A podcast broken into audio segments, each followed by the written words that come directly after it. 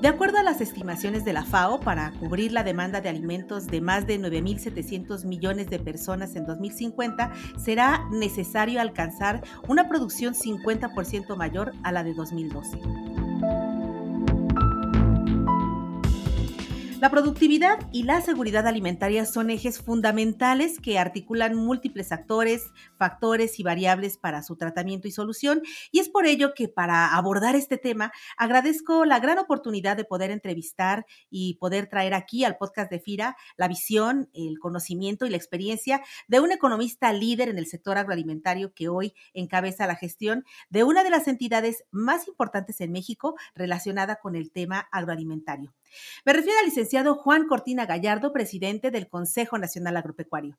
Licenciado, qué gusto poder compartir esta conversación aquí para nuestros más de mil colaboradores de FIDE en el país y toda nuestra audiencia del podcast en plataformas digitales. Un placer, Cecilia, estar con ustedes y poder intercambiar estas ideas en un tema que es tan importante hoy en día para México. Licenciado, pues son muchos los temas de la agenda del Consejo Nacional Agropecuario en el sector. Sin embargo, sí, sí me gustaría empezar conociendo su perspectiva sobre cómo ve el panorama de la seguridad alimentaria en México y la disponibilidad y el acceso a los alimentos? Por supuesto, mira, durante los últimos años la producción de alimentos en México ha mantenido un comportamiento y dinamismo positivo que lo vemos reflejado en las crecientes exportaciones que tenemos como país, en una mejoría en la balanza comercial agroalimentaria y en el incremento del superávit. Sin embargo, dependiendo cómo lo midas, nuestro país tiene cada vez una mayor dependencia con el exterior para el consumo básico de productos para la alimentación de los mexicanos. La FAO recomienda que los países abastezcan su consumo interno en por lo menos un 75% con producción nacional. Lo anterior, pues en aras de reducir la vulnerabilidad ante factores externos. Sin embargo, en nuestro país, el nivel de dependencia alimentaria para algunos productos básicos ya rebasa el 25%. Se puede revisar que las importaciones como porcentaje del consumo nacional aparente han aumentado Tal es el caso del maíz, del cual importamos el 37.2%, del trigo el 65.1%, del arroz cercano al 83% y de la soya el 96%.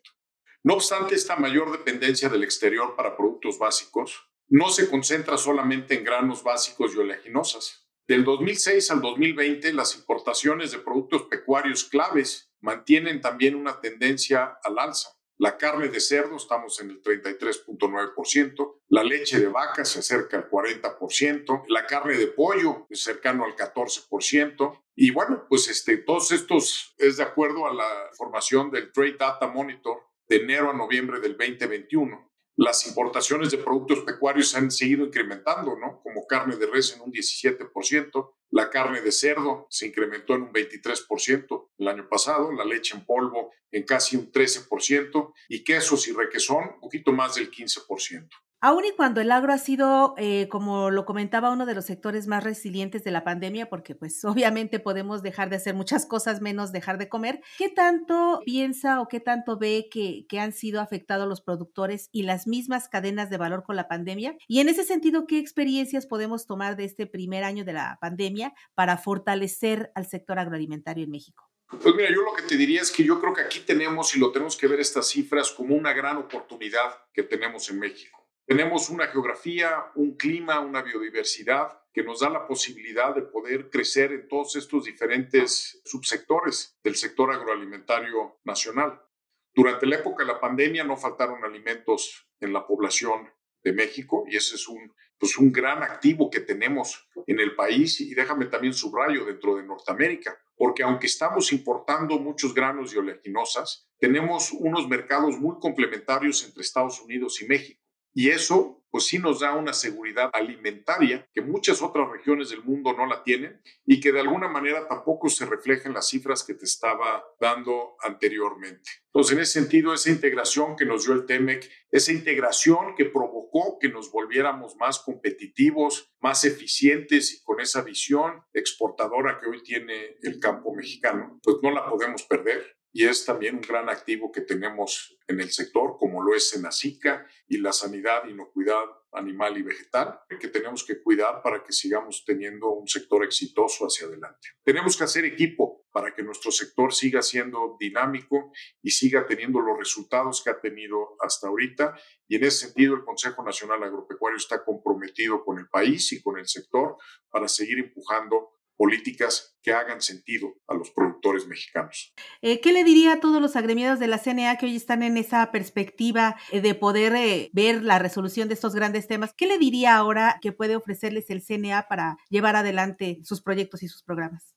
Pues mira, es muy importante contar con una visión de mediano y largo plazo que impulse mayores inversiones en el sector, que dé un nuevo impulso que es muy necesario a la productividad Creo que todos nos tenemos que dar cuenta que invertir en una agricultura moderna dará como resultado la generación de condiciones de bienestar para todos y en específico creo que muy importante en todas las zonas rurales de nuestro país. Para concretar y consolidar esto debemos contar con políticas públicas que favorezcan llevar tecnología a regiones en desarrollo a través de apoyos para que los pequeños agricultores se puedan tecnificar. Tenemos que incorporar la innovación y nuevas prácticas y así también insertarlos en cadenas de valor exitosas. Yo creo que el enfoque de todos es construir un país más justo y mejor alimentado, con alimentos seguros y un uso racional de los recursos para hacer compatible el objetivo de producir alimentos sin afectar nuestro entorno. Y en ese sentido, pues es muy importante que esta visión incluya la tecnología, la ciencia y que también invertamos de manera muy importante en el desarrollo de capital humano. Entonces, repito, trabajar en equipo para que todos estos desafíos que tenemos hacia adelante los podamos incorporar a todas las oportunidades que existen en un sector que tiene un porvenir muy prometedor hacia adelante.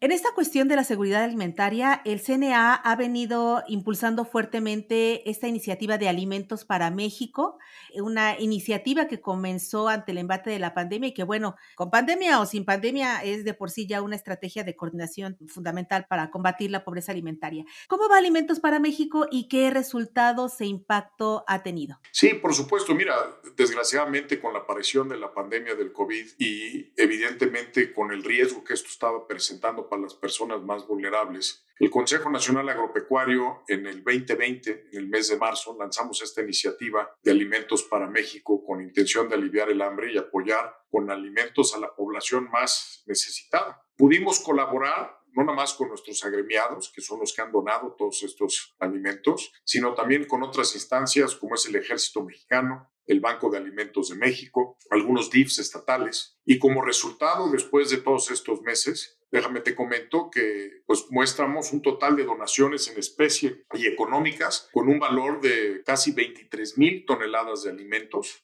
con un valor que ya es superior a los 750 millones de pesos, en beneficio de muchísimas familias a lo largo y ancho de nuestro país y evidentemente, como mencionaba al principio, con el apoyo central de los 138 donadores a los que el CNA pues les externamos nuestro más profundo agradecimiento por haber hecho esto una realidad.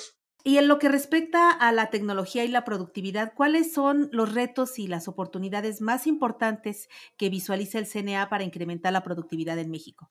Bueno, en primer lugar, yo te diría, tenemos el enorme reto de poder alimentar esta creciente población y de manera sustentable. Tenemos que dejarles un mejor campo a nuestros hijos del que estamos recibiendo nosotros. El medio ambiente está cambiando en el mundo. El clima nos está afectando seriamente en México. Vivimos desde el 2019 una sequía en grandes partes del país y pareciera que esto va a ser la norma hacia adelante. Y en ese sentido, este gran reto que tenemos pues lo tenemos que atender con la ciencia, con la tecnología, producir más por hectárea, por metro cúbico de agua. Y en ese sentido tenemos que dejar atrás las ideologías y enfocarnos de manera muy importante en la ciencia y en tecnología para poder adelantarnos a todos estos retos que vamos a tener en cuanto a clima y medio ambiente. Segundo, el tema comercial. Hoy en México tenemos tratados con 13 países que representan más del 60% del PIB mundial y sin embargo más del 80% de nuestras exportaciones se van a Estados Unidos y Canadá.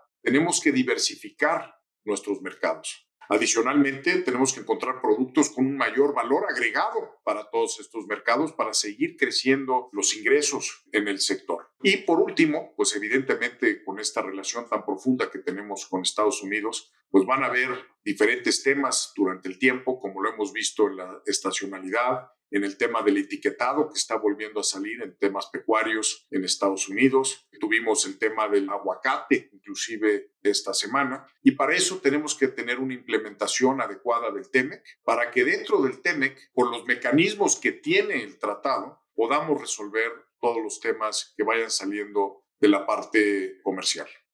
Y pegadita a esa pregunta que, acabamos de comentar, ¿en qué está trabajando la CNA para fortalecer el agro mexicano? El caso de FIRA, bueno, pues nosotros trabajamos bajo tres objetivos prioritarios, la inclusión financiera para poder eh, subir al crédito a, aquellos productores eh, que no tienen la posibilidad de hacerlo, eh, la productividad, que es una parte muy importante como la que acabamos de comentar, y la sostenibilidad.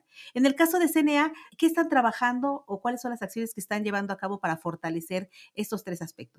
Primero quisiera hacer notar que el trabajo que juega el FIRA en nuestro sector en México siempre ha sido importante, pero hoy en día es mucho más importante porque es de los pocos lugares en donde queda acceso a crédito hacia nuestro sector. Y el financiamiento es como la gasolina para que el sector tenga esas tasas de crecimiento que necesitamos. Y en ese sentido, el trabajar junto con FIRA para que esos créditos y esos apoyos que se están dando al sector traigan, pues ahora sí que este objetivo de ir viendo hacia un campo pues mucho más tecnificado, con uso de tecnología mucho más amplio. Y en ese sentido, el Consejo Nacional Agropecuario tiene algunas vicepresidencias que están trabajando en este tema en específico para que podamos precisamente desarrollarnos con las tecnologías de punta que hoy en día hay en el mundo y que les va a ayudar a nuestros productores continuar siendo competitivos, eficientes y con recursos para poder seguir invirtiendo en el sector con el crecimiento que tenemos que tener hacia adelante.